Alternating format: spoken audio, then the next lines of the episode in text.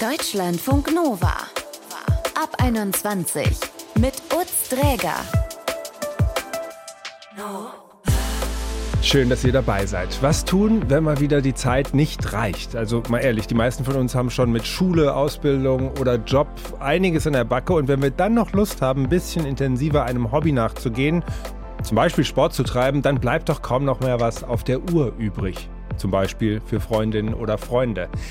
Wie müssen wir da weniger verzichten? Was gibt es da vielleicht für Tricks? Und wie lässt sich das Training vielleicht auch mit Lebensbereichen vereinen, die normalerweise als weniger fitnessfördernd gelten? Die Kombination aus Fitness und äh, auch ab und zu mal feiern gehen, die äh, ja, lebe ich und zelebriere ich auch. das sagt Lukas, aka The Genetic One, so nennt er sich auf TikTok und Instagram. Ihn hört er hier etwas später.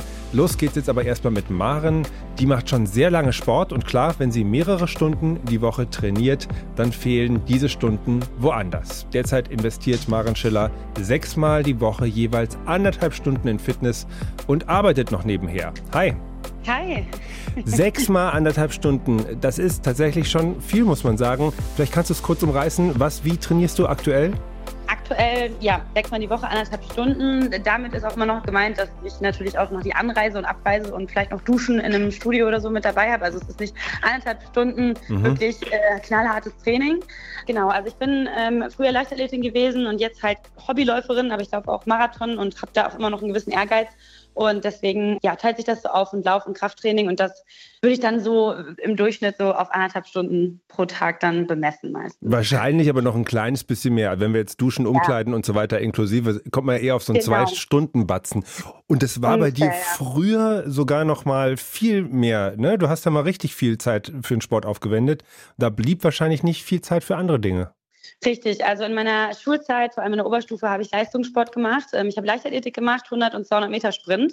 Und das ist unglaublich trainingsintensiv. Also man macht sehr viel Krafttraining, sehr viel Sprinttraining und vor allem sehr, sehr viel technisches Training. Und ja, mit An- und Abreise dann noch bei den Autobahnen in NRW ging das schon mal so dann wirklich drei Stunden, dreieinhalb insgesamt.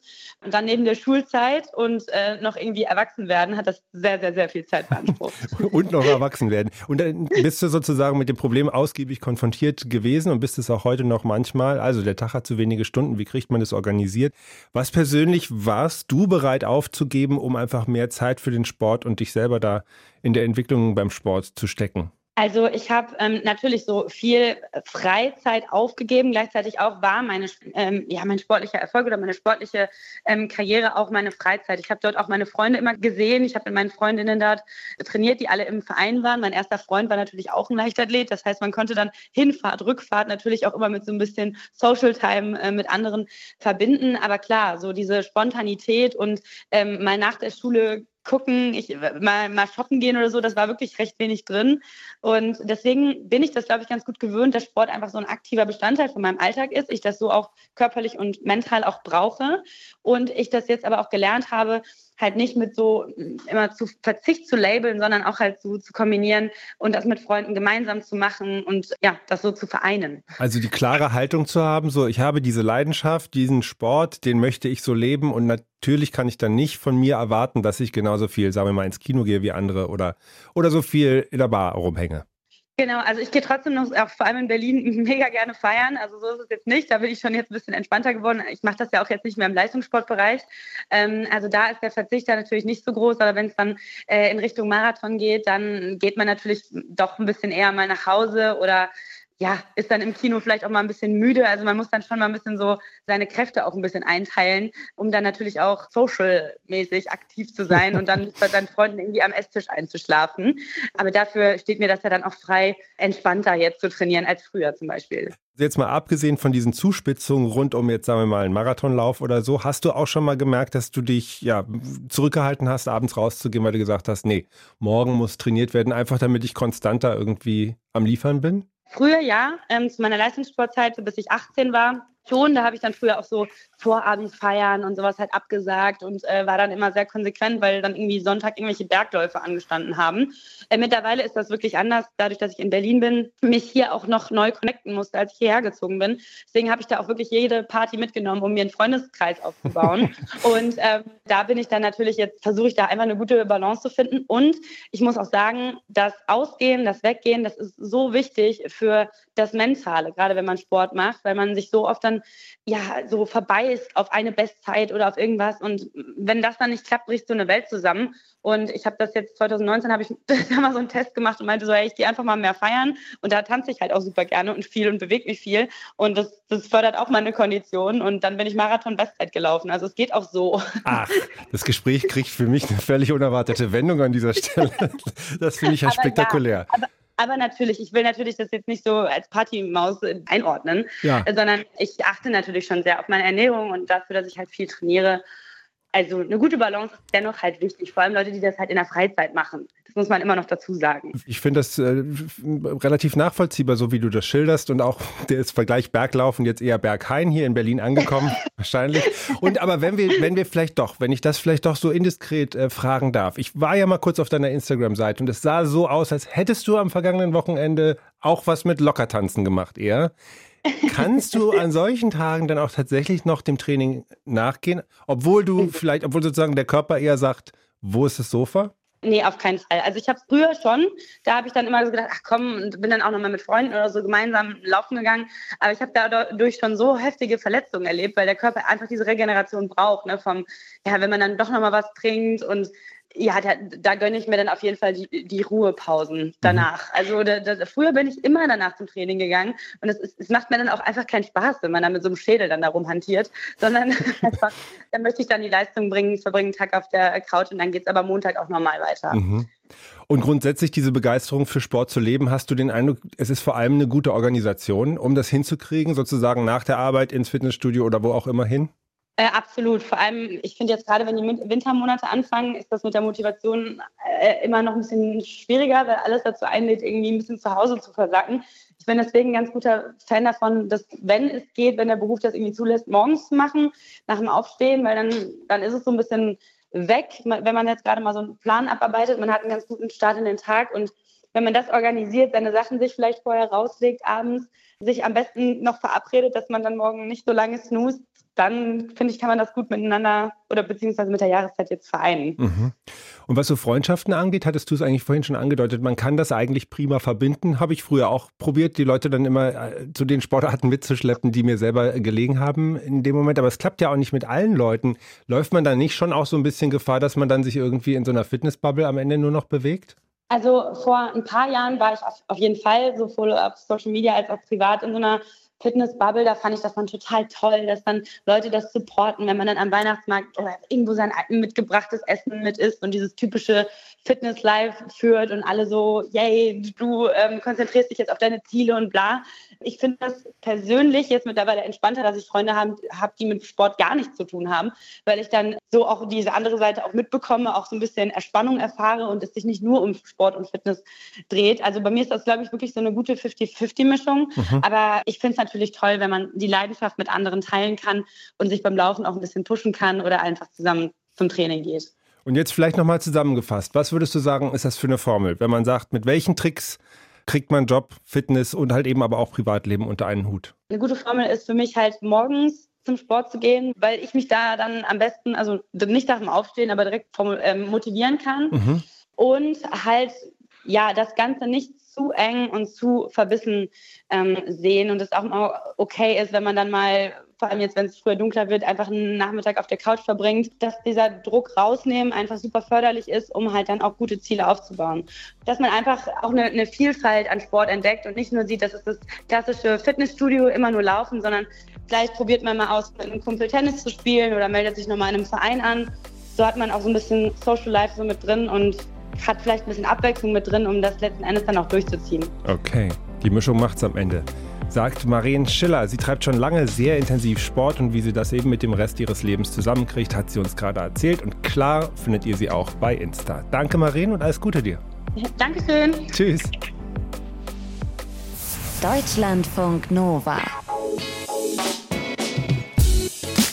Vom Club direkt ins Fitnessstudio und dann wieder zurück in den Club. Lukas macht das genauso. Er ist 25 und betreibt leidenschaftlich und intensiv Fitness, geht aber eben auch trotzdem gerne noch und öfter mal feiern und trinkt dann auch mal was. Aber wie geht das alles zusammen und wie vereinbart er seinen zeitaufwendigen Sport mit dem Rest seines Lebens?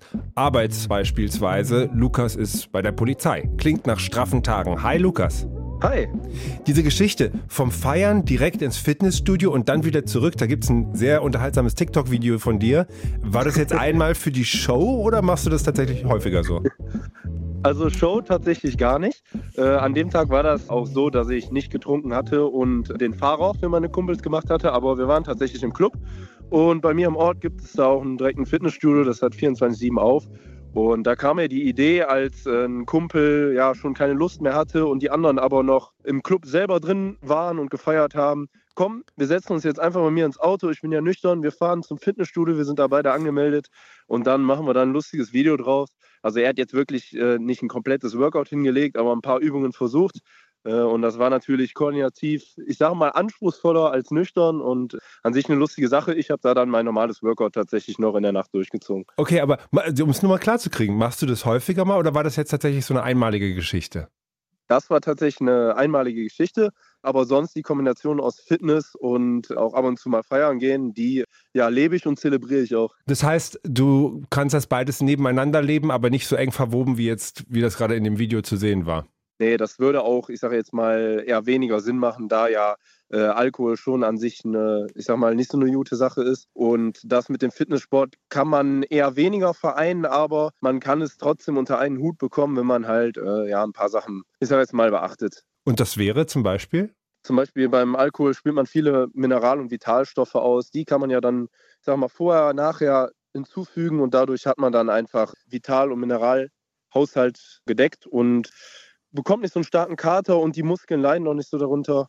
Ja, das ist so, ich sage jetzt mal, meine Routine, die ich dann auch immer habe. Viel Wasser trinken dabei, damit der Kater nicht so schlimm wird und der Körper nicht ganz so ausgelaugt ist am nächsten Tag. Einfach mal für Idioten, Klammer auf mich, ist der Trainingseffekt dann nicht deutlich geringer?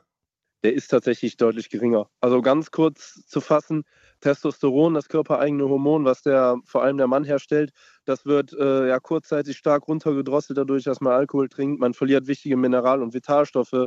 Kennt man ja, wenn man zu wenig Magnesium hat nach dem Trinken, dann kriegt man die typischen Krämpfe und all das. das klar, man kann dem ein bisschen entgegenwirken, aber grundsätzlich viele Kalorien, auch viel Zucker, das sind viele Argumente, die einfach dagegen sprechen, dass man es eigentlich sein lassen sollte. Aber ähm, bevor ich mit dem Fitnesssport angefangen habe, äh, war bei mir auch immer viel Party, viel Festivals und so. Das habe ich einfach beibehalten und ja, ein zweites Hobby quasi einfach dazu gewonnen. Mhm. Hast einfach Bock auf beides, kann man sagen. Ja, genau, richtig. Also man soll ja auch irgendwie ein bisschen Lebensqualität äh, behalten und das ist halt genau mein Ziel, da einen schönen Mittelweg zu finden. Und deine Kumpels, kommen die eher aus der Sport- oder aus der Feierwelt oder um es jetzt weniger klischeehaft zu sagen, wo sind da die Anknüpfungspunkte und wo wundern die sich vielleicht auch so über deinen Wandel von der einen zur anderen Welt? Da mussten die tatsächlich immer schon mit leben. Also solange ich den meinen engeren Freundeskreis jetzt kenne, kennen die mich auch schon als Fitnesssportler, sage ich jetzt mal. Und wir haben da eigentlich immer ein guten, gutes Zwischending gefunden. Die meisten von denen trinken auch mal gerne. Viele sind auch beim Kraftsport. Also wir sind eher eine Gruppe, da versuchen wir beides zu vereinen. Aber ich werde dann auch das eine oder andere Mal wird mir dann gesagt, komm, lass heute noch mal neune Grade sein und trink doch lieber einen mit. äh, ja, das ist halt ein schöner, schöner Ausgleich. Nochmal zurück zu deinem Alltag. Du hast deinen Job bei der Polizei, du machst viel ja, Sport. Was kommt noch auf dich zu? Wie kann man sich vorstellen, strukturierst du deine Tage? Weil wir ja heute auch der Frage nachgehen, wie man das alles so ja, im Alltag unter einen Hut kriegt. Das ist tatsächlich gar nicht so einfach. Da muss man schon relativ streng mit sich selbst auch sein, dann auch mal früher aufstehen, je nachdem, ne, wie man auch die Schichten dann hat, muss man dann vor der Arbeit noch trainieren gehen, dann nach der Arbeit noch essen. Viel mit Vorkochen hat das auch zu tun, jetzt in Bezug auf Fitness. Aber ähm, das alles unter einen Hut zu bekommen, muss man halt einfach viel ja, viel eng takten und auch, ich sage jetzt immer mal, äh, vorausschauend agieren. Wenn man sagt, ich koche mir jetzt mal was, dann koche ich direkt mal ein bisschen mehr und kann mir für die nächsten beiden Male was vorkochen. Halt so alles so kleine Kniffe, um das Ganze halt, ich sage jetzt mal, zeiteffizienter zu machen. Mhm. Und was streichst du vielleicht sonst auch noch aus deinem Leben ein Stück weit raus? Ist ja vielleicht auch für dich völlig okay ja. so, um mehr Zeit zu haben? Das ist tatsächlich dann äh, häufig tatsächlich, wenn man sich damals mal entspannt für ein, zwei Stunden abends noch getroffen hat mit Kumpels in der Woche zum Beispiel, Das fällt dann tatsächlich häufiger mal weg. Dann versucht man das noch ins Gym zu verlagern, weil ich auch viele Kumpels habe, die mit mir dann trainieren. Dann kann man zwei Fliegen mit einer Klatsche schlagen. Aber leider muss man sagen, da muss man dann auch im Sozialen ab und zu mal einen zurückstecken.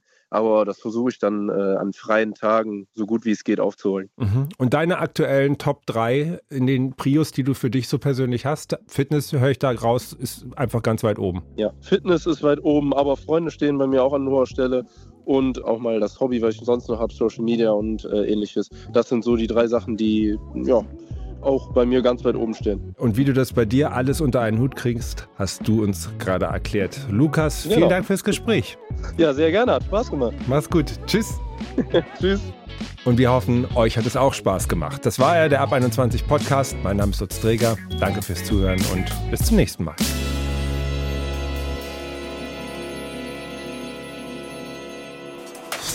Deutschlandfunk Nova. Ab 21. Immer Montag bis Freitag auf deutschlandfunknova.de und überall, wo es Podcasts gibt. Deutschlandfunk Nova ab 21.